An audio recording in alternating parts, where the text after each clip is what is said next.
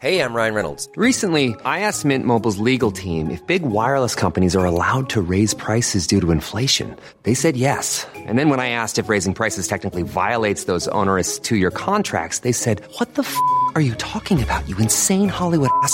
So to recap, we're cutting the price of Mint Unlimited from $30 a month to just $15 a month. Give it a try at mintmobile.com slash switch. $45 upfront for three months plus taxes and fees. Promo rate for new customers for limited time. Unlimited more than 40 gigabytes per month. Slows. Full terms at mintmobile.com. Je pense que ce qui me nourrit ma créativité, c'est de canaliser ma révolte. Je suis une porteuse d'histoire euh, et c'est comme ça, j'ai plein de choses à dire sous plein de formats et je suis une porteuse engagée.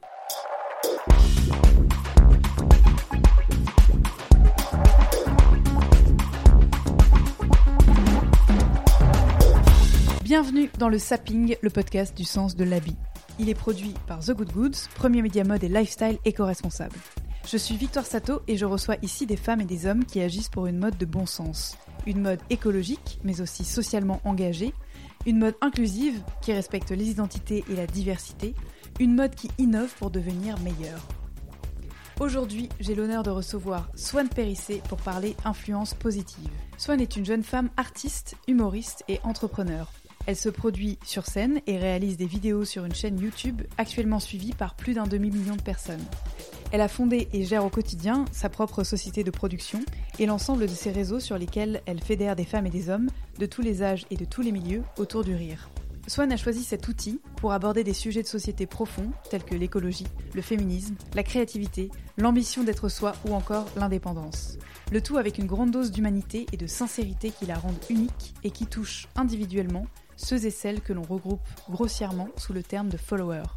Mais finalement, ces followers, sont-ils simplement des suiveurs ou bien de réelles personnes avec lesquelles on partage des expériences humaines? Comment peut-on rester soi devant une audience massive et exponentielle? Est-il possible d'utiliser positivement son pouvoir d'influence, et notamment, vous me voyez venir, au service de marques dont on partage les engagements? Avec Swan, on prend le temps. On vous propose de partager un café avec nous dans une petite adresse parisienne, dans un épisode enregistré à l'époque si lointaine de notre liberté de mouvement. On y aborde son rapport aux vêtements, sa créativité, YouTube en tant que métier, la sororité et le pouvoir d'exister quand on ose donner vie à ses idées. Pour le plaisir d'y être encore un tout petit peu, je me suis permis de laisser le bruit du mousseur de lait en fond sonore. Prenez place avec Swan Périssé, à laquelle j'associe ces cinq mots-clés douce, authentique, téméraire, brillante et déterminée. Vous retrouverez comme d'habitude les liens et les références citées dans les notes de l'épisode. Je vous invite à vous abonner pour ne pas en rater un à sa sortie. Et si vous voulez nous soutenir, à nous laisser un commentaire 5 étoiles sur iTunes afin que d'autres puissent nous découvrir. Très bonne écoute Bonjour Swan Bonjour Victoire. Est-ce que tu peux commencer par te présenter pour ceux qui ne te connaîtraient pas? Avec plaisir. Donc, euh, je m'appelle Swan Périssé.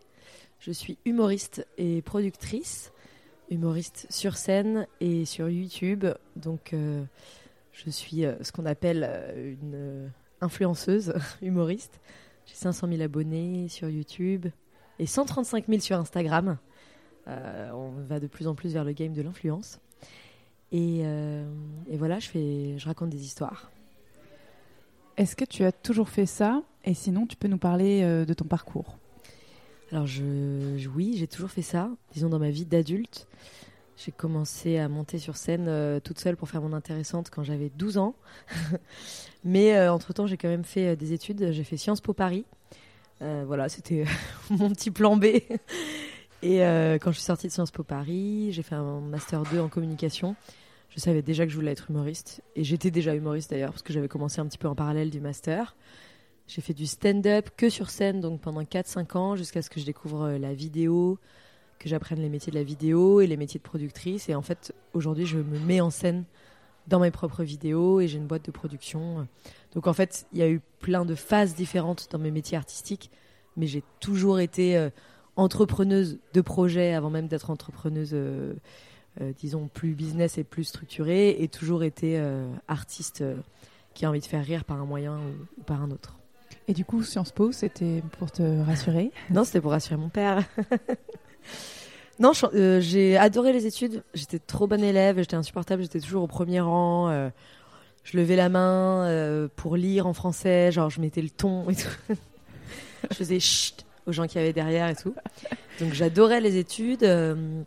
C'est vrai que j'avais été un peu déçue par mon option théâtre au lycée. J'avais trouvé ça un peu poussiéreux, un peu à l'ancienne. J'ai trouvé pas ma place créative. Et donc, euh, pour le coup, mes parents ont profité d'un d'un petit coup de mou dans mes, dans mes envies euh, créatives, dans mes envies de devenir comédienne, parce qu'à l'époque je disais comédienne, je savais pas que c'était humoriste encore, pour me dire bah écoute, tu sais pas trop ce que tu veux faire, t'aimes plus trop le théâtre, euh, est-ce que tu ferais pas euh, ces super études, euh, c'est une école ouver- ouverte, tu peux faire tout ce que tu veux après, etc.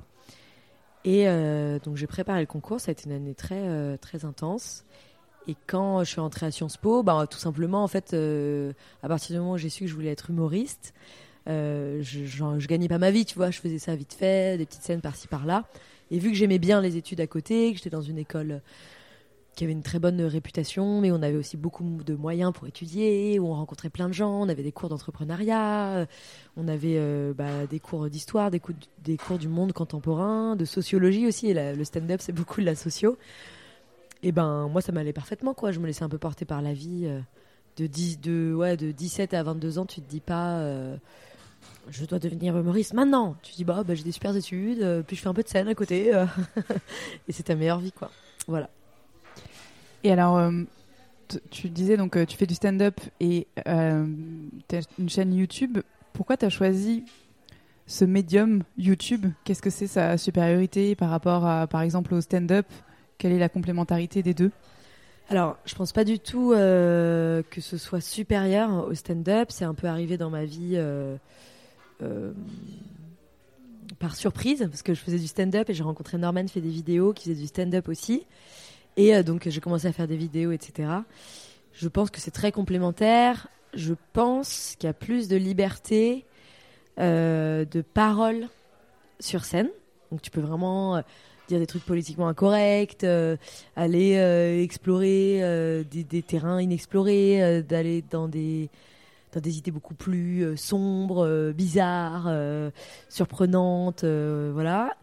Mais bah, bien sûr, tu atteins moins de monde, parce que les plus grosses scènes que j'ai fait, moi, c'était devant 2000 personnes. Et le moins de vues que je peux faire sur YouTube, c'est 150 000 vues. Donc, forcément, tu touches beaucoup plus de monde.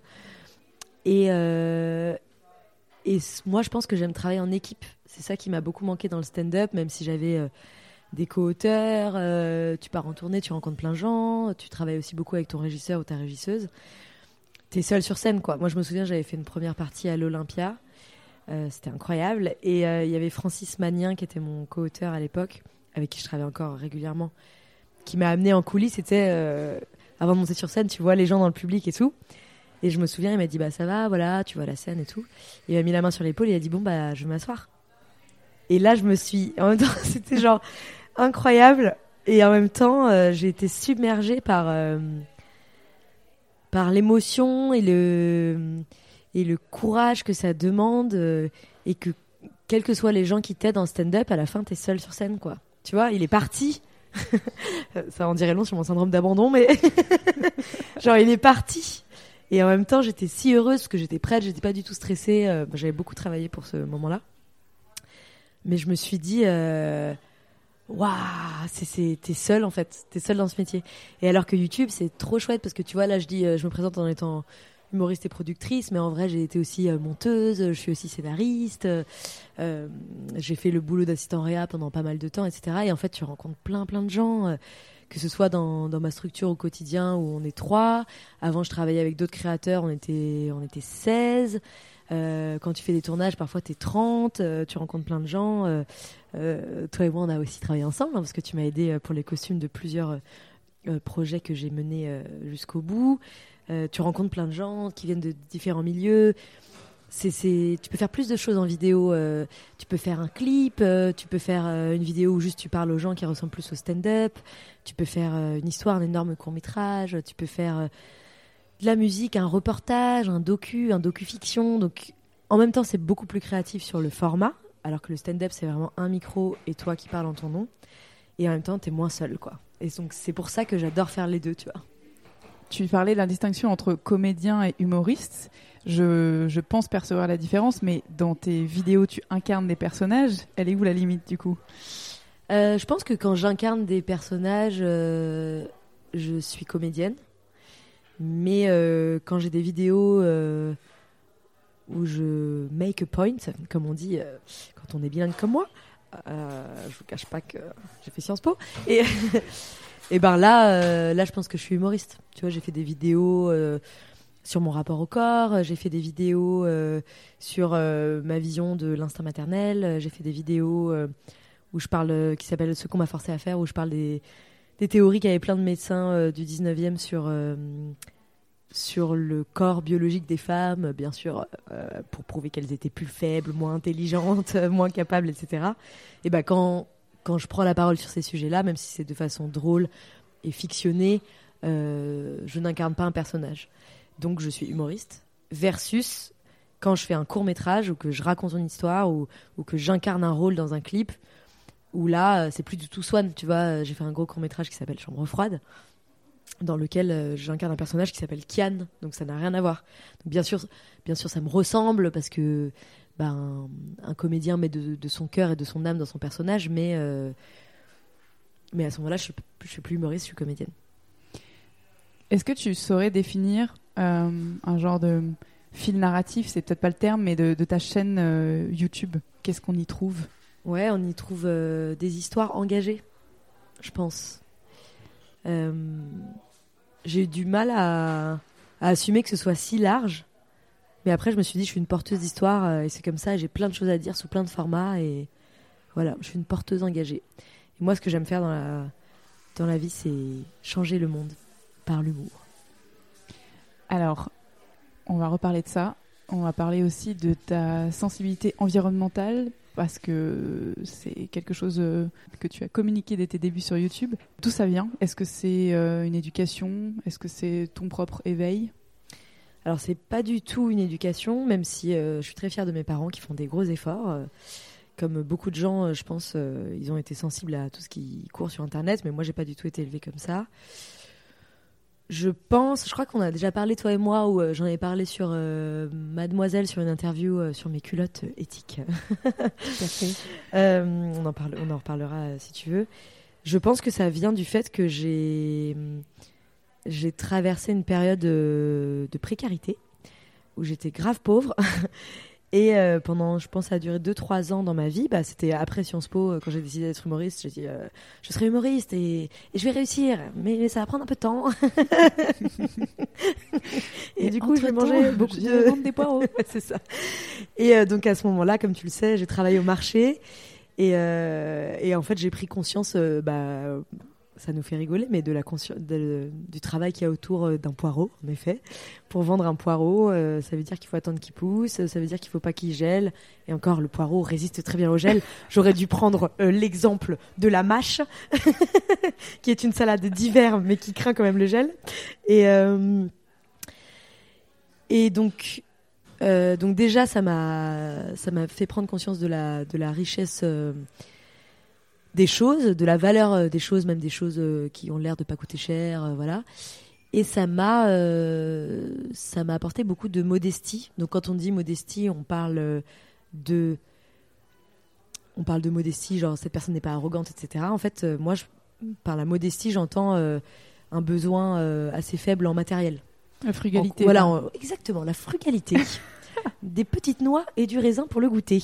Euh, non, mais euh, j'ai trouvé mon, mon apaisement, ma sérénité, et j'ai trouvé du sens dans, dans réduire mes besoins. Et euh, en tant qu'influenceuse, c'est vachement intéressant parce que il y a une grosse tendance chez les influenceurs aujourd'hui à, à pousser à l'extrême consommation, à faire rêver par beaucoup de voyages, à faire rêver par des grandes maisons, à faire rêver par des habits trop stylés, à faire rêver euh, par des plats euh, euh, avec des sauces dans des restaurants luxe. Et moi, je suis. J'aime la, simplicité, la, douceur et le, peu de besoin. C'est ce qui m'a rendue heureuse et c'est ce que j'ai envie de communiquer. Donc ça passe par se rendre compte que quand tu voyages en France, en fait, enfin moi je veux voyager en France cette année, il y a, il y a je sais pas, peut-être 35 régions sublimissimes dont j'ai jamais entendu parler, euh, où je suis jamais allée voir. euh, euh, des falaises par-ci, des gorges par-là. je parle bien sûr des gorges géographiques, hein, pas du tout du coup. Et donc ça passe par se rendre compte de ce qu'il y a autour de soi, mais aussi de, de chérir la bonne nourriture, de chérir le peu d'affaires qu'on a. Donc je pense que c'est comme ça que j'ai j'ai voulu me diriger vers l'écologie, tout simplement égoïstement parce que ça m'a rendue heureuse et que j'ai envie de, de communiquer ça. Alors, quand on s'est rencontrés la toute première fois, euh, c'était il y a peut-être deux ans et demi, trois ans, tu... on a parlé forcément de vêtements. On s'est embrouillé. Et on s'est embrouillé, ouais. On s'est embrouillé gentiment, mais euh, tu m'expliquais que, que c'était. Ça te révoltait un peu, euh, ce- cette, euh, cette hyper-consommation vestimentaire, et que, et que toi, de toute façon, t'avais pas de style, et que c'était un parti pris, et que t'avais pas acheté de vêtements depuis dix ans, que tout Ouais. était troué et trop, trop grand ou inadapté, mais que c'était complètement OK. Et, euh, et j'avais accueilli tout ça, et je t'avais juste dit, mais euh, en fait. ton, ton parti pris de ne pas avoir de style, c'est déjà un style en soi. Mm. Et, et ton influence était à l'époque bien moindre, mais croissante. Et je t'avais dit, mais euh, tu, vas, tu vas forcément à un moment donné devenir euh, une forme de modèle pour les gens. C'est chose faite. Quelle est l'image que tu, que tu vas communiquer? Est-ce que tu as y réfléchi? Et le jour où tu souhaites t'engager, tu peux le faire auprès de marques euh, vertueuses, écologiques et responsables. N'hésite pas à me faire signe. Depuis, nous avons parcouru Depuis, je t'appelle deux fois Barcelone. Mais euh, est-ce que tu peux donc me parler de ce, ce rapport aux vêtements que tu avais à, à l'époque? Mhm. Ben, je l'ai, toujours un peu, hein, je l'ai toujours un peu. euh, sauf que j'ai du style maintenant, euh, chers auditeurs, euh, chers. Je reprends auditorice, c'est Victoire Tuaillon qui fait ça dans le podcast Les couilles sur la table. C'est sa façon à elle de, parler inclusif. Donc je veux dire chers auditoristes, parce que j'ai toujours rêvé de faire ça. Regardez ce, écoutez ce podcast, c'est incroyable. Euh, oui, donc j'ai beaucoup de style maintenant, voilà, je tiens à le préciser, parce que les gens entendent ma voix suave, mais peut-être qu'ils savent pas à quel point je suis belle. Et euh, je qu'est-ce que je sais pas comment je trouve, je trouve que tu l'as très bien expliqué en fait. J'avais des vêtements euh, qui me plaisaient. Euh, j'étais pas comme une clocharde non plus. T'exagères, Victoire. hein. T'exagères. J'étais pas genre en sarouel euh, et sale, tu vois. faut- Non, non, mais non, mais je pense que oui, j'avais, je devais avoir peut-être 10 t-shirts, euh, trois pantalons euh, qui me qui me plaisaient et j'avais pas besoin de plus, tu vois. J'avais pas besoin de plus. Je pense que maintenant j'ai besoin de plus parce que euh, pourquoi j'ai besoin de plus? Parce que j'ai envie de me faire belle pour d'autres occasions, parce que j'ai envie de raconter autre chose, parce que j'ai mon mon corps qui a beaucoup changé ces derniers temps aussi. Je sais pas si tu veux en parler. euh. Si, si, bien sûr, c'est c'est euh, ça qui, euh, ouais. qui m'intéresse justement. C'est peut-être alors pas à l'instant T, mais en tout cas l'évolution de ce moment-là et hum, vers aujourd'hui. Euh, Il y avait aussi euh, des notions vachement féministes dans tes propos Mm. il y a deux ou trois ans qui associaient peut-être la féminité à une forme, enfin la, la représentation, disons, très féminine de, de, de l'esthétique telle qu'elle est communément admise comme une forme de soumission finalement. Alors là, non.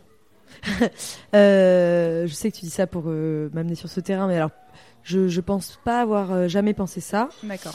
En tout cas, aujourd'hui, je pense tout le contraire. Et tu as raison, c'est sûrement pour ça aussi que maintenant je travaille avec. et je veux travailler avec des marques engagées. C'est sûr, je pense en grandissant, j'ai commencé à beaucoup plus assumer de mettre des décolletés. Moi, je suis très très féminine. Euh, donc, euh, mais vraiment, euh, je porte des choses que, que personne n'ose porter. Des trucs super moulants euh, alors que j'ai des formes, euh, des décolletés plongeants, veux-tu en voilà, euh, des, des mini-jupes, j'adore me maquiller. au contraire, au contraire, je trouve qu'aujourd'hui, porter tout ça, ça, ça permet de refuser euh, d'être. euh, Enfin, ça, ça permet de, de choisir en fait. C'est moi qui choisis d'être féminine comme ça. Exactement. Et, euh, et je n'ai pas à adopter les, les codes masculins pour être une businesswoman, pour porter les messages que j'ai envie de porter, etc. Je pense que ça me va mieux aussi en grandissant. Par exemple, je porte toujours des boucles d'oreilles super farfelues, avec des méga décolletés, etc. Et je pense que bah, c'est peut-être quelque chose quand t'as 23, 24 ans, ça te va moins bien, ou c'est, t'as pas besoin de ça parce que t'es, t'es très, très à l'aise sans. Mais aujourd'hui, je trouve que ça me va très bien. Tu vois, vraiment des trucs que je pouvais pas porter avant parce que je suis un peu plus âgée et, ça, je sais pas, ça, ça rime avec mes rides, je sais pas. Et euh, non, je trouve ça, je trouve ça magnifique. euh. En fait, moi, je trouve ça super qu'il y ait plein de femmes euh, différentes, des femmes dites masculines, mais avec les cheveux courts, qui se maquillent jamais, qui sont, qui, qui, portent que du noir et du gris. Mais je trouve ça aussi super qu'il y ait des femmes avec des paillettes, des talons hauts. Qui, sèment leur parfum dans la pièce, euh, qui, qui gling gling des, oreilles et des bracelets, euh, euh, parce qu'on n'a pas, parce qu'on a été élevé en désirant ça, on a été élevé en voyant ça dans les magazines, dans le cinéma, et aujourd'hui le le faire, c'est aussi décider à quoi on ressemble et décider que ça nous amuse. Enfin, je crois que je te l'ai déjà dit, mais moi ça m'arrive de me maquiller de ouf mettre euh, des sous-vêtements euh, super sexy, euh, de lingerie incroyablement délicate, un jogging, un gros t-shirt et de passer ma journée à faire du montage. ça n'a pas de sens, mais c'est vraiment pour moi parce que il y a ces vieux arguments de bah tu vas me dire que c'est pour toi que tu te fais belle, bah si, vraiment parfois si. Et voilà, d'assumer sa féminité comme ça, c'est aussi, enfin, on a le droit de faire ça en fait. Et et il y y a des hommes euh, ou des femmes d'ailleurs qui pensent qu'on fait ça pour euh, euh, séduire ou pour se faire violer ou pour se faire draguer ou emmerder. on fait ça parce qu'on a envie, parce que ça nous amuse, parce que ça met du, du, du peps, parce que ça donne un message de, de joie, de partage, de, de pomponnage. C'est joyeux, quoi. Moi, je, dans, mon, dans ma déconstruction euh, des rapports genrés, hommes-femmes, je, je m'interroge beaucoup et, je, me dis les pauvres hommes qui n'ont pas le droit de se maquiller, qui n'ont pas le droit de se mettre du vernis quand il y a un petit coup de barre, qui doivent euh, affronter euh, des, centaines de regards quand ils veulent mettre une robe. Euh, et moi, la première, hein, j'ai été construite dans, notre société où je suis pas habituée à voir des hommes porter des, jupes. Mais moi, je trouve ça bien, ça me fait du bien. euh, et je trouve ça chouette. Et c'est vrai que c'est quelque chose que j'assumais pas, je pense, à l'époque. Je pense que j'ai eu plus de temps aussi. À l'époque, je travaillais énormément, j'avais pas que ça à faire, entre guillemets. Et maintenant, euh, c'est des petits rituels euh, que j'ai avec moi-même qui me plaisent énormément et, j'adore euh, cette féminité. Mais si j'ai des salariés qui viennent en jogging pas coiffés, ça me va aussi. et je les accepte comme elles sont. Tu disais au début de l'émission que tu te qu'il y avait beaucoup de sociologie euh, dans ce que tu proposais. Euh, comment tu te comment tu te nourris en fait, comment tu nourris ta création? Et, peut-être euh, est-ce que c'est l'observation justement de la société ces dernières années qui ont fait ton évolution que tu viens de décrire? Je pense que c'est l'observation des autres, mais aussi beaucoup de moi-même. Je, suis complètement, je fais complètement partie de, ces humoristes 2020 euh, sur YouTube qui mettent en scène leur vie personnelle. Euh, donc je suis très à l'écoute. Moi j'aime toujours, je suis très curieuse, j'aime bien explorer euh, plein d'univers différents. Je sors toujours avec des mecs ou des femmes d'ailleurs complètement différentes de moi et puis après je vais je vais un peu prendre dans leur univers des trucs trop bizarres. Je suis sortie avec un montagnard pendant longtemps, donc je parlais de la neige et du ski. J'étais effarée de voir à quel point on pouvait dire, euh, genre, il y avait 35 mots pour parler de la neige. J'étais complètement euh, euh, stupéfaite par ça, ça des choses. Je pense que ce qui me nourrit ma créativité, c'est de canaliser ma révolte. Parce que sinon, je serais juste une euh, militante. Et en fait, toutes les vidéos les plus success- successful euh, de ma chaîne, c'est euh, c'est quand j'ai canalisé la révolte. C'est-à-dire, il, m'est arrivé un truc de fou. Ça a beaucoup à voir avec euh, le sexisme, mais ça peut être plein d'autres choses. Ça peut être aussi euh, une humiliation professionnelle ou un, une déception, une surprise, ou rencontrer ou un job que j'ai pu faire qui, m'a voilà, qui m'a surpris. Et en fait, au lieu de, tout de suite aller faire une vidéo, oui, il y a machin qui avait dit truc, etc. Bah, je vais plutôt encaisser, écrire, écrire, écrire, écrire ce que je ressens, attendre d'avoir du recul et le transformer euh, et le transformer en, faux détachement. Parce que moi, je sais que c'est des choses qui m'ont qui m'ont blessé, qui m'ont touché, qui m'ont poussé, qui m'ont bousculé. Euh, et en fait, je le transforme en détachement parce que c'est le message que j'ai envie d'envoyer euh, aux centaines de milliers de personnes qui me regardent. J'ai envie de leur dire, on s'en sort toujours. Je vais essayer de concrétiser un petit peu ces exemples parce que les gens qui n'ont pas vu mes vidéos ne savent pas. Par exemple, j'ai fait une vidéo qui s'appelle Mon plus gros échec. Et euh, je racontais quelque chose qui m'est arrivé vers mes 22-23 ans, je crois. J'avais travaillé avec une productrice de théâtre euh, qui m'avait vraiment embobiné euh, et qui, m'avait lâché du jour au lendemain. Ou un jour, j'avais pris un bide sur scène, parce que ça fait partie du, métier d'humoriste. En fait, tu, tu testes des trucs, donc parfois tu te prends des bides. Et en gros, j'en parle avec humour parce qu'il y, a des- il y a des phrases qui ont résonné en moi qu'elle m'a dites quand je suis partie, alors qu'elle m'avait vraiment euh, lâché comme une vieille chaussette. euh, elle m'a dit euh, Je ne t'en veux pas, ou des trucs comme ça. Donc, en fait, quand tu fais du stand-up, tu, tu fais une fixette sur cette phrase, tu vois Je ne t'en veux pas, je ne t'en veux pas. Et, et donc, tu fais des blagues autour de ça. J'ai eu un accident de voiture aussi avec. euh, avec un mec qui en gros me disait que j'étais inintéressante et du coup il voulait pas que, que j'écoute enfin il voulait pas m'écouter lui parler du coup il s'est endormi on a eu un accident de voiture donc euh, je fais je des blagues parce que quand on arrive en bas de la on est tombé dans une falaise trop glauque. Quand on arrive en bas il me parle et en fait je suis tellement choquée que j'arrive pas à lui répondre. Et pendant 10 15 secondes il pense que je suis morte. Parce qu'il est là Swan Swan ça va? Et je fais ah maintenant tu veux parler hein? Là t'as envie de parler. Et en fait tu fais rire les gens mais la vérité c'est que ça m'a traumatisé ce, ce cet accident, j'avais des éraflures partout, j'avais des entorses, la marque de la ceinture. T'as, t'as failli mourir en fait, tu vois. Et bien sûr euh, que sur le coup, j'aurais pu faire, bah voilà, j'ai un accident de voiture avec ce connard. Euh, Bref, j'ai envie de passer un message euh, aux gens de, positivité, de combat, sans nier que la vie est dure, parce que je trouve que la vie est dure, mais j'ai envie de, de leur, par l'humour, de leur dire, allez, on y va, tu vois, on y va vous en rigolerez dans quelques années. C'est quoi l'importance du, du costume dans tes fictions Euh, c'est très important et je n'ai aucune. euh, je n'ai. euh, je n'ai pas de talent. J'ai beaucoup de talent. Alors là, je ne me dénigre pas, mais pas trop d'intuition en costume. Autant te dire que tu vois, quand je travaille avec ma chef déco, j'ai des notions. Quand elle me fait des moodboards, je sais un peu vers où euh, je veux aller. euh, en tant que réal, euh, dès que je regarde une série, un film, un docu, bah, je fais des captures tout le temps des, univers visuels et graphiques. Autant le costume, c'est très mystérieux pour moi. Bon, j'ai une passion pour les années 50. euh, j'ai regardé tout Mad Men pour les costumes et j'ai regardé je regarde la fabuleuse Mrs Maisel, je crois, c'est une, une nana qui fait du stand-up dans les années 60 et euh, je veux euh, acheter tous ses manteaux. Euh, sauf qu'il faut trouver ces manteaux euh, de façon éthique, donc c'est un peu plus compliqué. Euh, mais bah, c'est essentiel en fait parce que ça fait partie de la réalisation. C'est la réalisation même dans une pièce, hein, même dans un huis clos. C'est tout ce qu'il y a derrière qui fait le film. Donc bien sûr il faut que tu aies un super acteur, mais je sais pas. donc pour parler d'un huis clos, donc j'ai fait ce film Chambre froide, c'est l'histoire d'une nana qui est coincée dans une chambre froide.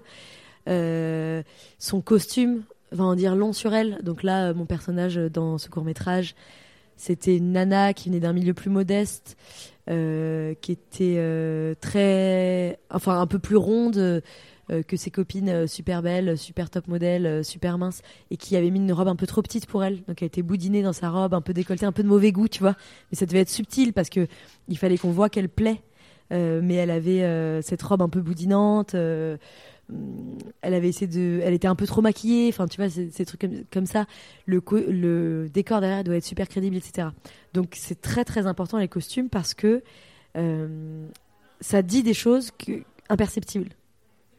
Personne m'a dit dans les commentaires YouTube ou dans les festivals dans lesquels je, je projette mon film ou dans les avant-premières, personne n'est venu me dire c'est bien son costume, on voit que c'est en décalage par, rapport aux autres, etc. Elle arrive dans une fête dans un château et c'est la seule qui est en rouge.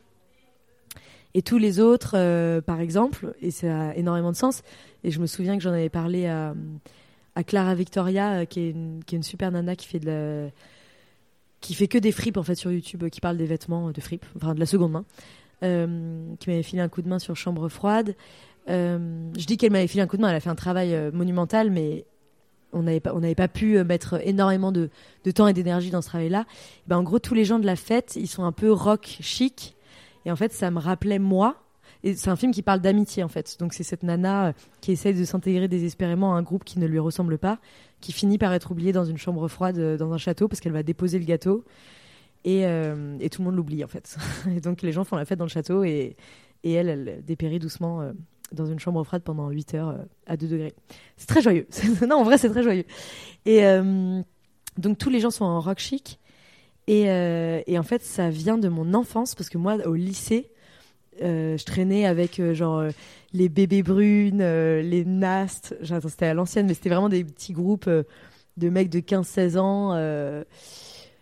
Pas forcément riches, mais qui traînaient avec des gens riches à Paris, etc. Et en gros, euh, à chaque fois que je vois des gens habillés comme ça, ça m'angoisse, tu vois, ça, me, ça, me, ça me serre le ventre euh, avec des petites vestes en cuir euh, et des petits t-shirts un peu, un peu cool, type couple de The Couples, ça, ça, ça m'angoisse.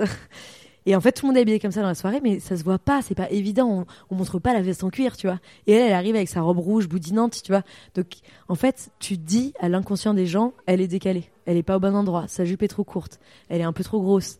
Euh, et du coup, elle, elle essaye de plaire, elle essaye de plaire, et en fait, elle est pas, elle est pas au bon endroit. Donc, les costumes, c'est essentiel.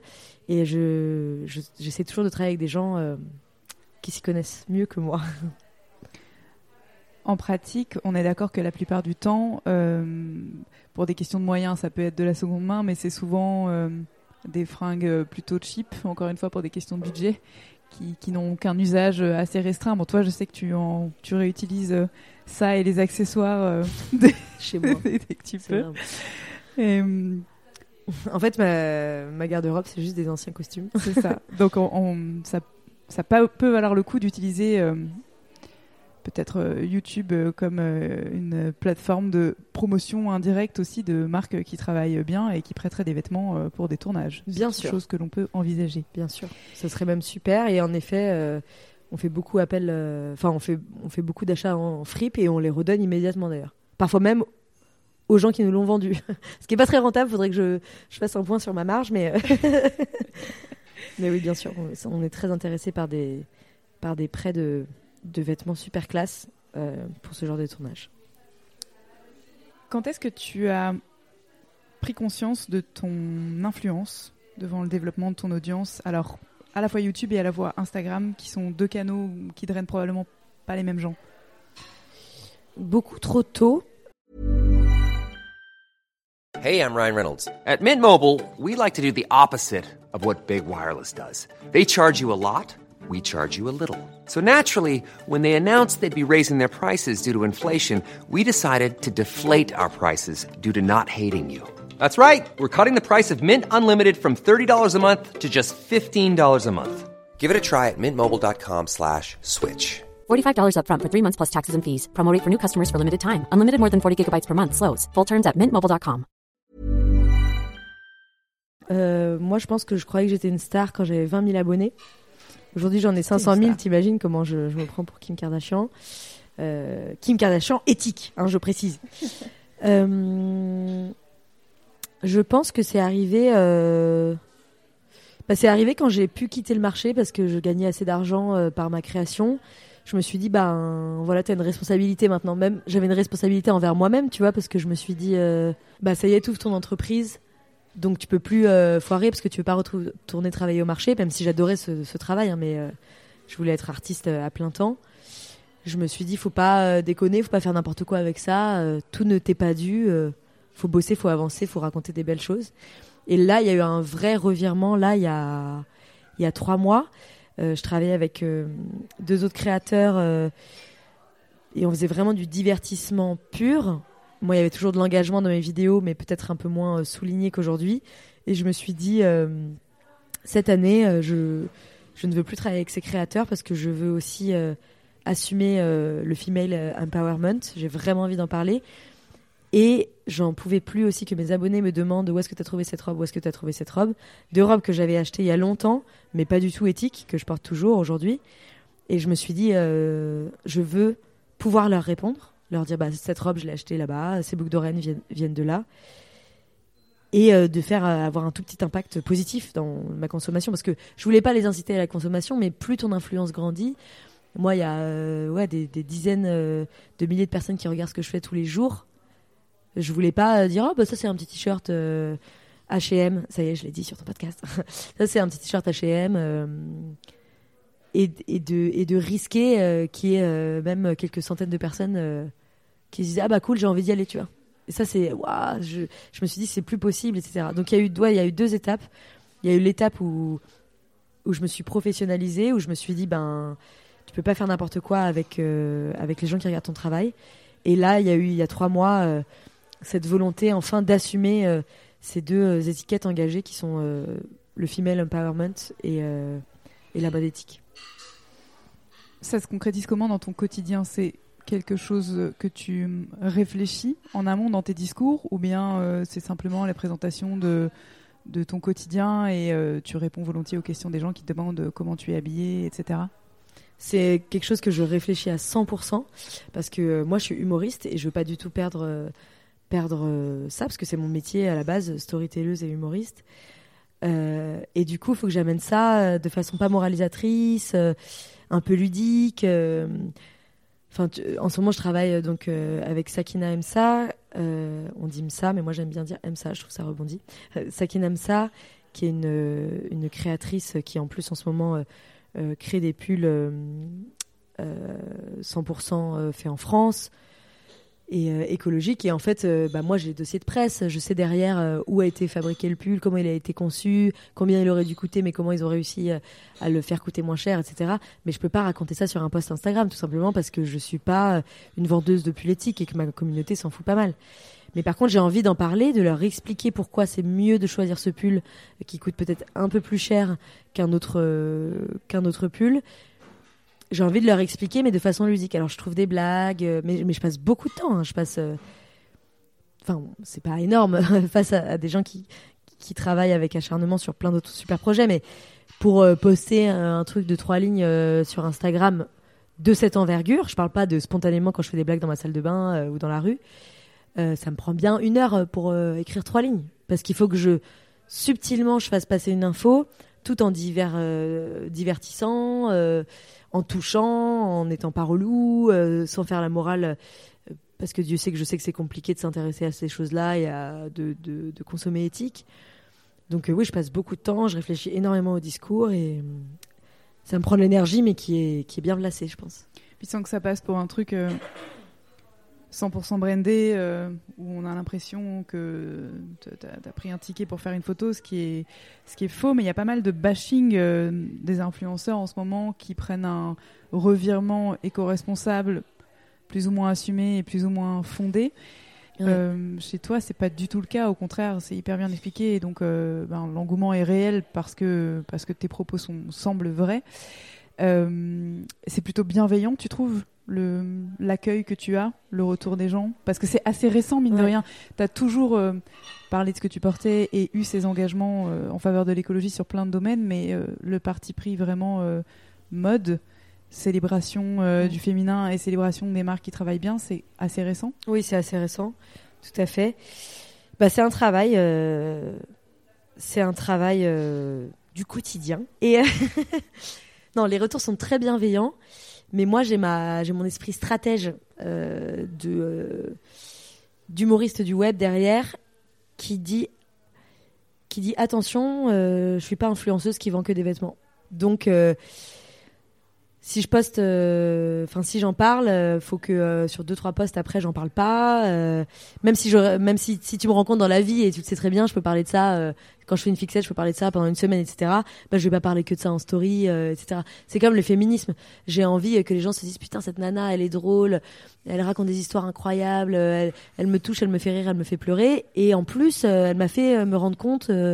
qu'il y avait beaucoup de, de violences faites aux femmes, etc. J'ai pas envie que me disent bon bah elle m'a parlé pendant euh, et, Dieu sait que c'est important hein, mais il faut avoir ce recul. Elle m'a parlé pendant euh, six semaines euh, avec 15 stories par jour des violences faites aux femmes c'est une meuf qui parle des violences faites aux femmes. Et il y a des gens qui le font très très bien. Et Dieu merci et merci à toutes les, les militantes et tous les militants qui en parlent au quotidien. Mais mais moi j'ai un autre rôle. Donc les retours sont très bienveillants très positifs. Mais je fais attention à, à toujours les les entraîner euh, dans la joie et dans les histoires avant de leur parler de ça. Comment est-ce qu'on structure un modèle économique euh, d'influenceur? Parce que YouTube, il y a mille façons de financer euh, une chaîne et, c'est très compliqué. Mais Instagram, c'est encore différent. Toi, tu as ces deux casquettes. Tu, tu l'as dit, tu as ta société de production, tu es chef d'entreprise, ça c'est une chose. Comment ça marche euh, le reste? Euh, C'est des. Euh, En gros, y a, je vous dis juste vraiment le business model de mon entreprise et de la façon dont je le gère moi. Et après, je vais te parler de la transition que je suis en train de vivre aujourd'hui. Donc, le business model de ma chaîne YouTube et de mon entreprise, tout simplement, est très simple. Il y a trois choses. Donc, il y a une chose, il y a une source de revenus un peu. Enfin, il y a une source de revenus régulière, c'est le nombre de vues que tu fais sur YouTube. Parce que euh, YouTube, euh, qui est une, ent- une sous-entreprise de Google, met des petites publicités avant, pendant et après tes vidéos. Donc forcément, moi, je fais à peu près entre 2 et 3 millions de vues par mois. Euh, bah, ça me reverse, enfin, ça reverse à mon entreprise une certaine somme d'argent. Il y a les placements de produits. Donc, dans une vidéo YouTube, ça peut être une mention, c'est-à-dire juste évoquer au début euh, et à la fin de la vidéo, bah, cette vidéo est soutenue par, euh, euh, je sais pas, euh, euh, un- un- quelqu'un qui vend des manteaux euh, qui ont été refaits à partir de chutes de tissus de grands créateurs euh, qui sinon allaient être jetés. euh, et puis j'ai le manteau pendant toute la vidéo parce que c'est en hiver et dehors.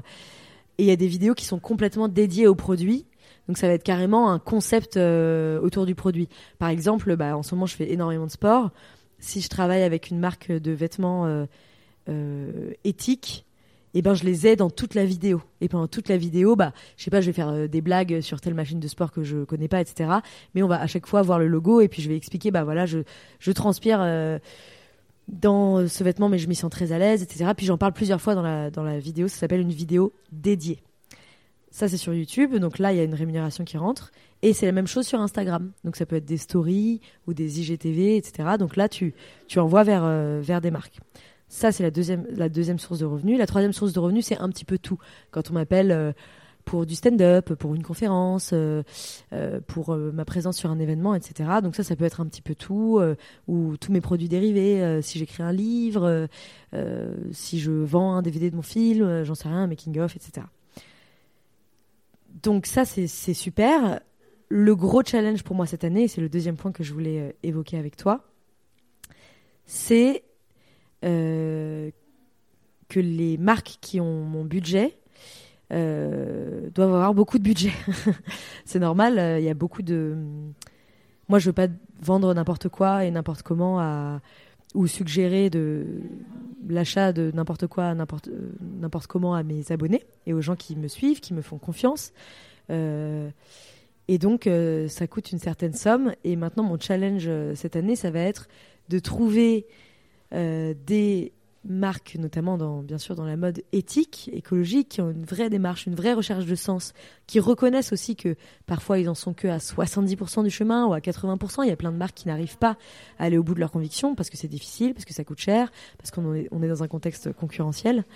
Euh, ça va, le challenge, ça va être est-ce que je vais réussir à continuer à être super éthique euh, en refusant euh, des marques qui ont des énormes budgets euh, mais qui ne me correspondent pas à 100% Et est-ce que ces marques qui me correspondent à 100% vont avoir les moyens euh, de leurs ambitions d'influence? Mais euh, pour l'instant, ça se passe très bien, donc ça c'est très chouette. Je travaille avec plein de marques super.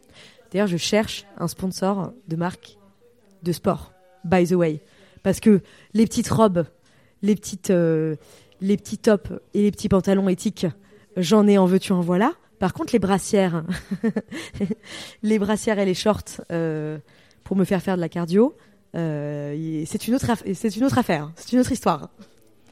Bon, bah, on, on leur fait passer le message. Je leur suggère de nous contacter à la suite de ce podcast. Comment tu gères justement ton rapport aux marques? Qu'est-ce que tu leur réponds quand elles te conviennent pas? Comment tu sais si elles te conviennent? Bon, alors j'ai beaucoup de, de marques qui me proposent euh, de travailler avec elles, alors que je suis végétarienne euh, depuis des années. J'avais et c'est des marques qui vendent de la viande, donc déjà ça c'est ça me fait rire. Donc j'ai une, une proposition indirecte, hein, c'est pas la marque euh, en direct, mais des agences qui viennent vers moi pour que je travaille pour Burger King. Je suis là, ben en fait non. Euh, pour les rillettes aussi, j'avais eu les rillettes il y a quelques années. Et puis en plus, moi, ça me faisait rire. Ils voulaient faire un truc super décalé sur les, les marches du Festival de Cannes. Je trouvais ça chouette. hein. Moi, je, je les. Soutiens de leur démarche, ouais. Enfin, je, je t'interromps, mais il y a la question du, du- encore une fois, du ticket. Si on te propose euh, des milliers d'euros pour faire. euh, Bah, on m'a. Ouais, ouais. À chaque fois, c'est des de- sommes énormes. hein. d'éthique perso, ouais. c'est chaud. Bah, je me souviens plus de la marque de rillettes, donc je peux le dire euh, haut et fort. Mais euh, c'était un moment où je commençais à peine mon entreprise et c'était 25 000 euros.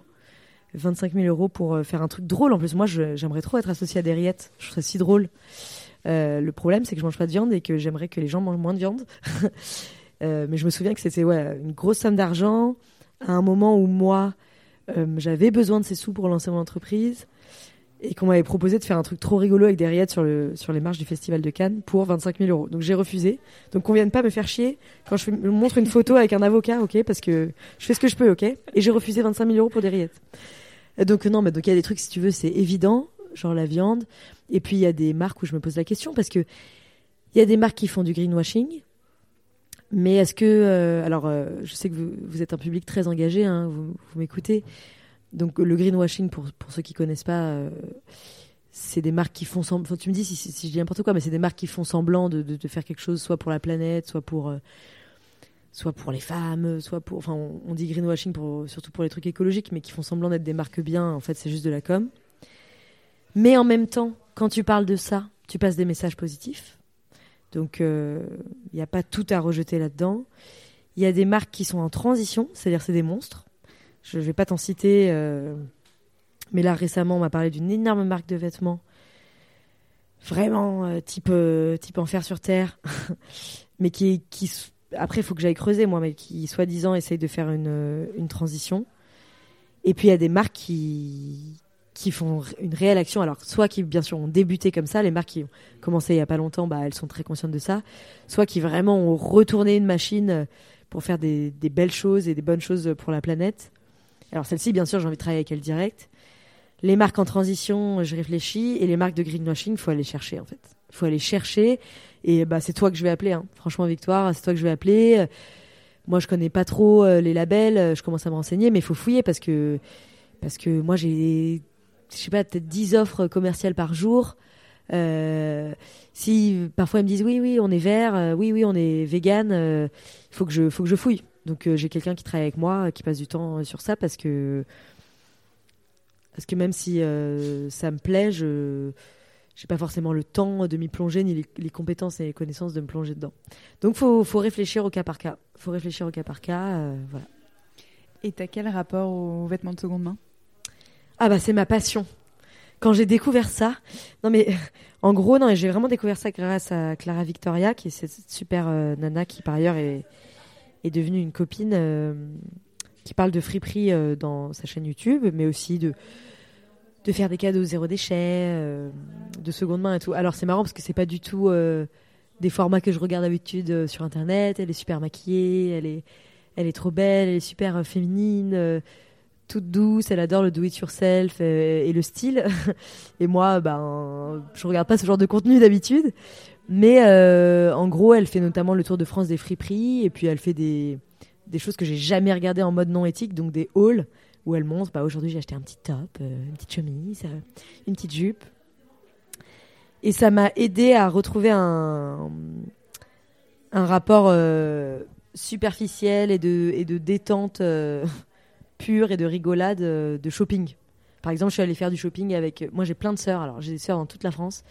Et je suis allée faire du shopping avec l'une de mes sœurs, euh, ses deux filles et une copine. Et donc, on était six meufs hystériques dans une petite friperie euh, où il y avait que des trucs à 1 et 2 euros. Et après, on a fait un défilé de mode. On avait chacune euh, claqué 30 balles.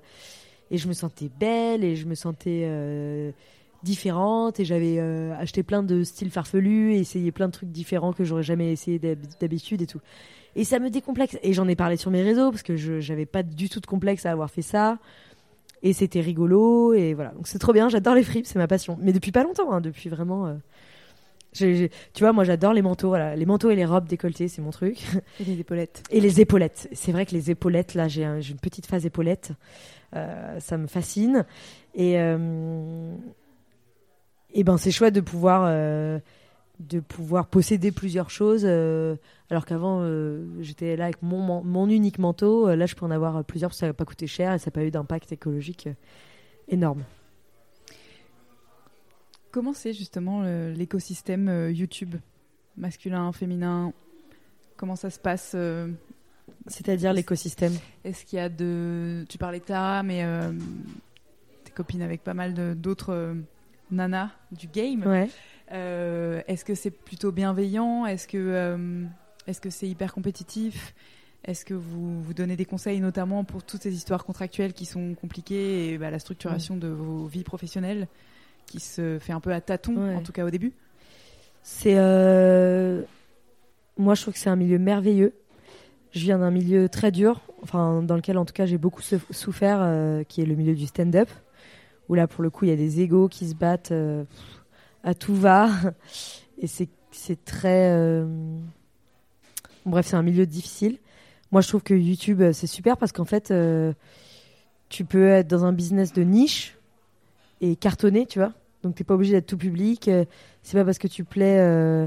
c'est pas parce que t'as un autre youtubeur qui plaît à quelqu'un que toi tu vas pas plaire à ce quelqu'un. Euh, on se donne beaucoup de conseils. C'est un milieu d'entrepreneurs et moi je suis entrepreneuse euh, fois 1000. Euh, donc j'ai beaucoup été soutenue bien sûr par Pierre Cross. Pierre Cross qui est un, humoriste qui a 3 millions d'abonnés avec qui j'ai travaillé dans les mêmes bureaux pendant un an et demi. euh, qui m'a aidé notamment à développer mon activité. Donc je, je en suis très reconnaissante. J'ai plein de, copines. alors moi je me souviens il y a pff, il y a 4 ans, je découvrais comment on faisait un devis, donc je faisais tourner mes devis, en veux-tu, en voilà. J'ai dit à plein de, de créateurs et de créatrices, bah, compte tes heures et divise-les par le, par le nombre de, d'euros euh, qu'on te propose et tu vas te rendre compte qu'en fait, tu es payé 2 centimes de l'heure et donc euh, au boulot. euh, non, c'est super, c'est un milieu super, on, s'encourage et tout. Et il y a plein de business models différents. Donc ça, c'est trop intéressant. Il y a des gens qui vont sortir une vidéo tous les mois et demi. et qui, vont faire une OP avec une marque ou sortir un livre et paf, c'est le buzz, qui mettent plein d'argent de côté pour pouvoir faire leur création. D'autres euh, comme moi qui vont plus faire de la régularité euh, et qui vont vraiment avoir une stratégie de réseaux sociaux. Enfin, moi j'ai des gens qui travaillent avec moi pour que je puisse sortir euh, plein de vidéos YouTube, pour que je puisse sortir des posts Instagram tous les jours. Enfin, tu vois.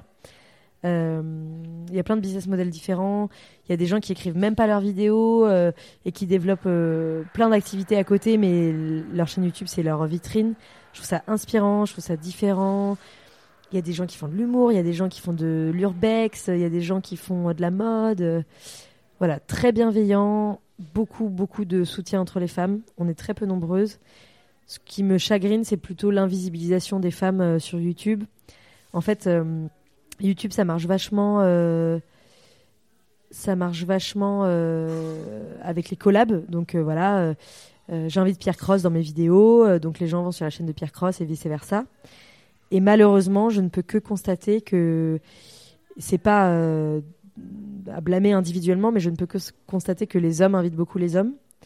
Du coup, les chaînes YouTube des, des hommes grandissent, font plus d'abonnés, donc les chaînes vont plus les solliciter eux.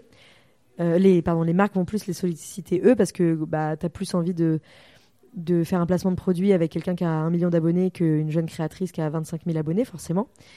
Euh, du coup, ils ont plus d'argent, les mecs. Donc, ils embauchent plus, donc ils peuvent faire plus de vidéos et ils vont inviter plus de mecs. Et donc, les marques vont plus les solliciter.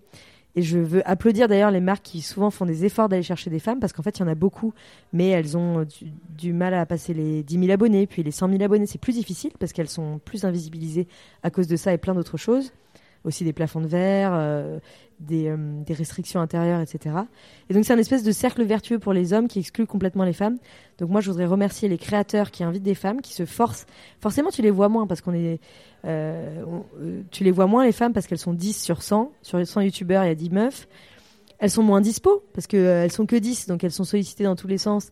Donc, il faut euh, euh, accepter qu'elles te posent un lapin ou les rappeler. Ou refaire un truc avec elles euh, quand elles sont pas dispo. euh. donc je voudrais remercier ouais, les créateurs et les marques qui vont chercher des femmes, qui donnent les mêmes budgets aux femmes euh, qui ont 500 000 abonnés qu'aux hommes qui ont 1 million. Et il y en a qui le font, et il y en a qui le font pas. Il y en a qui le font parce qu'ils savent que ben, quand tu es une femme que tu as 500 000 abonnés, bah, tu es l'une des plus puissantes, enfin, tu es l'une des 100 plus puissantes de YouTube en fait, versus les mecs qui se battent entre les 3 millions et les 10 millions d'abonnés. Et, euh, et les créateurs voilà qui vont chercher les nanas qui disent bah voilà moi je veux je veux avoir des nanas dans mes dans mes vidéos euh, pour parler d'autres choses avec un autre regard euh, et voilà et qui se battent pour qu'elles soient plus visibilisées et qu'elles aient plus de thunes ça c'est stylé mais moi je suis très positive J'allais te demander si tu avais un, un conseil à donner aux marques, mais c'est chose faite. Euh, J'ai hum, justement une question à 1000 francs. Est-ce que tu peux me citer quelques personnes fortes autour de toi? Pas forcément dans YouTube d'ailleurs, mais. Victoire Sato. Oui Non, mais vraiment, je.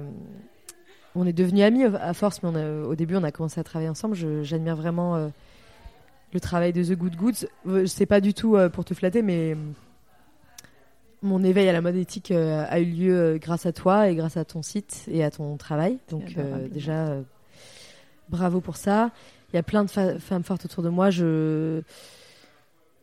Alors, je vais. Il y en a tellement, il y en a tellement des femmes incroyables. Je travaille bah, en ce moment avec une femme qui s'appelle Julie Manoukian, que j'ai embauchée, qui est ma numéro 2, si ce n'est ma, ma numéro 1, qui a plus une formation en directrice de production, mais qui en ce moment m'aide à faire grandir mon entreprise et c'est un honneur de travailler avec elle.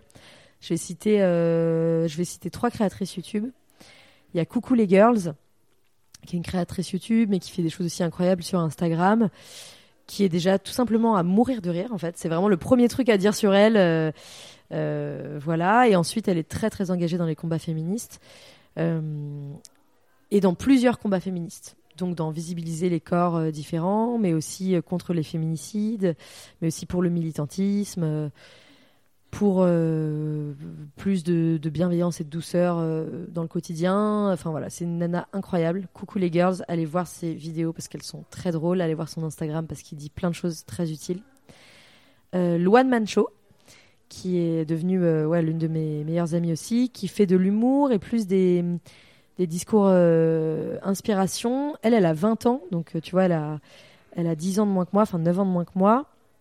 Donc ça parle aux gens peut-être plus jeunes, mais elle a des propos très pertinents sur euh, bah, tout ce qui peut te traverser la tête euh, quand tu as 20 ans, donc les orientations, euh, les choix de vie, les choix tout court, les doutes, l'angoisse, devenir adulte. et je trouve ça très touchant, très fort et très bien réalisé. Donc faut aller voir, pareil, sa chaîne YouTube et son Instagram.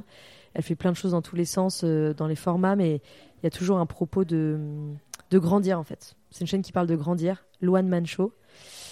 Et, euh, et bien sûr, j'ai envie de parler de Clara Victoria, dont j'arrête pas de parler, euh, qui, euh, dans un tout autre style, euh, fait du bien autour d'elle, a une super chaîne YouTube qui me donne envie d'acheter des manteaux. Voilà. En friperie. Donc ça, c'est des... Ouais, en friperie, bien sûr. Attends, si tu peux me laisser juste une minute parce que j'aimerais n'oublier personne. Je t'en prie. Ah oui. Ah non, je, je voudrais parler d'une quatrième créatrice, c'est sûr, à 100%. Et, euh, et euh, ouais, incroyable. Une, créatrice incroyable qui s'appelle Nadjelika. C'est une femme forte et drôle. Et je trouve qu'on n'en a pas beaucoup des femmes euh, qui vraiment ouvrent leur gueule, rigolent fort, ont un charisme de dingue. Et elle, euh, elle est humoriste, mais carrément super engagée. Elle est métisse et elle, et elle parle de façon euh, humoristique de, de, féminisme, d'afroféminisme et qui, qui défend et surtout visibilise énormément les femmes noires, euh, les femmes noires euh, françaises et d'ailleurs pas françaises, qui ont plein de choses à dire, plein de propos, des regards différents à apporter sur la société. Cette meuf est incroyable, Nadjelika, badass, de ouf. Et elle parle aussi beaucoup et elle aide beaucoup les gens à, à sortir de la dépression parce qu'elle est. Euh, Je trouve ça incroyable les gens qui, qui ont vraiment la maladie euh, de la dépression et qui te font rire tout le temps. C'est une- l'une des dernières qui me fait le plus rire. Et, euh, et elle parle ouvertement de sa dépression et c'est c'est touchant et drôle. Et elle fait un peu ce que j'aime faire moi, c'est-à-dire parler du drame et de en faisant rire quoi. Bête de meuf qu'il faut que je convertisse, sauf Clara qui est déjà convertie, et qu'il faut que je convertisse à la mode éthique. Génial. Est-ce que tu peux finir par deux choses Premièrement, je voudrais l'anatomie de ta tenue. Avec plaisir. La deuxième, il me faut une petite citation pour ma collection perso. Ok.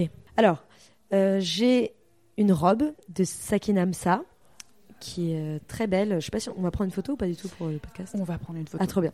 J'enlèverai le pull du coup. Donc, c'est une robe, euh, j'allais dire dimorphique. Pas du tout. Déjà, je suis pas sûre que ce mot existe.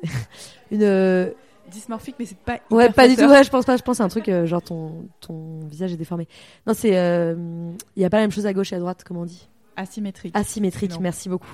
Bah ça va, hein, je suis pas créatrice de mode. hein. Euh, asymétrique, donc euh, plus courte d'un côté que de l'autre, euh, et avec des formes géométriques, euh, et notamment un bleu euh, très pétant et un jaune très pétant, donc je, trouve ça magnifique. Euh, J'adore cette robe. Euh, J'ai perdu beau- beaucoup de, euh, de poids récemment, Euh, donc elle est un peu flottante, mais elle est encore euh, super structurée. Elle fait businesswoman. J'adore. J'ai euh, un petit pull un petit peu lâche que j'ai eu dans une fripe noire en laine chaud que je peux mettre au-dessus d'une robe trop stylée. Un peu, ça fait un peu chill, détente. J'ai des chaussures, je ne sais pas du tout de quelle marque, mais que j'ai acheté sur Vinted. Un manteau blanc magnifique qui va jusqu'au sol, euh, que j'agrémente d'une petite ceinture rouge assortie à mon rouge à lèvres, qui vient de Goodwill aux États-Unis, à Seattle. Un Goodwill, c'est une friperie.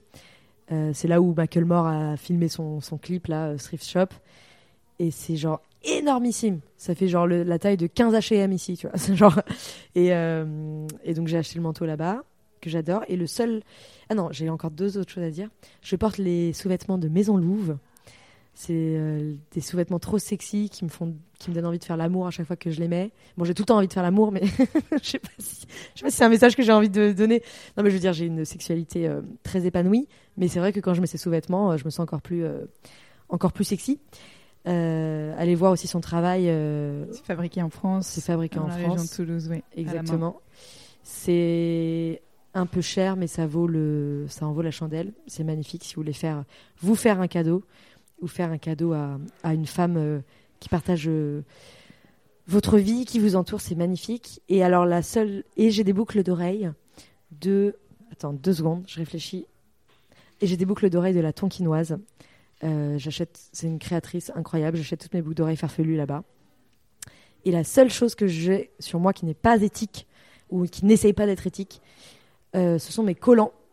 Voilà, je ne sais pas quelle marque c'est, mais je les ai sûrement achetés dans une grande surface euh, et ils vont être trouvés dans deux jours. Je cherche aussi des collants éthiques. Hop, je lance, euh, je lance une annonce.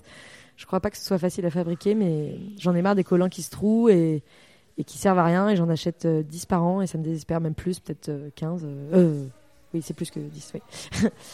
Euh, voilà. On a ce qu'il faut. Ouais. De- dans l'annuaire The Good Goods, je porte actuellement une euh, paire de Swedish Stockists qui sont stockings, pardon. Pour cela, ils sont euh, ils sont hyper opaques et ils sont denses, mais je fais du vélo avec tous les Trop jours. beau. Je les ai depuis le début de la saison, depuis le mois de novembre. J'en ai acheté quatre paires et ils sont en, en nylon recyclé et ils sont pas increvables, mais euh, me connaissant et ma maladresse euh, congénitale, c'est quand même beaucoup, quasiment six mois pour des collants. Donc je vais, je t'enjoins Ah, trop bien. à te rendre sur notre annuaire. Ah, génial. Et, ok, bah hum, merci beaucoup. et on va les contacter. Euh, et dis-moi ta citation. Alors ma citation, euh, attention, ça vient de la Bible. en fait, je savais pas que ça venait de la Bible. Ça fait raccord avec la déclaration Ouais, pas du tout. Je suis pas du tout religieuse. Mes parents sont pas du tout religieux. Euh, J'ai euh, une certaine fascination. Je discute beaucoup avec les gens euh, cathos, euh, juifs, musulmans, bouddhistes, parce que je trouve ça intéressant leur, leur rapport à la vie. Mais voilà. J'ai entendu cette citation, je savais pas du tout que ça venait de la Bible, mais je la trouve très parlante pour ce que j'ai envie de faire en ce moment. À qui on a donné beaucoup, il sera demandé beaucoup. Je suis quand même très, très, très chanceuse d'être née euh, avec mes deux parents, euh, mes deux bras, mes deux jambes, dans un pays euh, riche. Et aujourd'hui, d'avoir l'influence que j'ai, de faire le métier que j'aime. Et donc, à qui il a été donné beaucoup, il sera demandé beaucoup. Merci Swan Périssé. Merci Victoire Sato. Vous retrouverez les notes de cet épisode sur thegoodgoods.fr.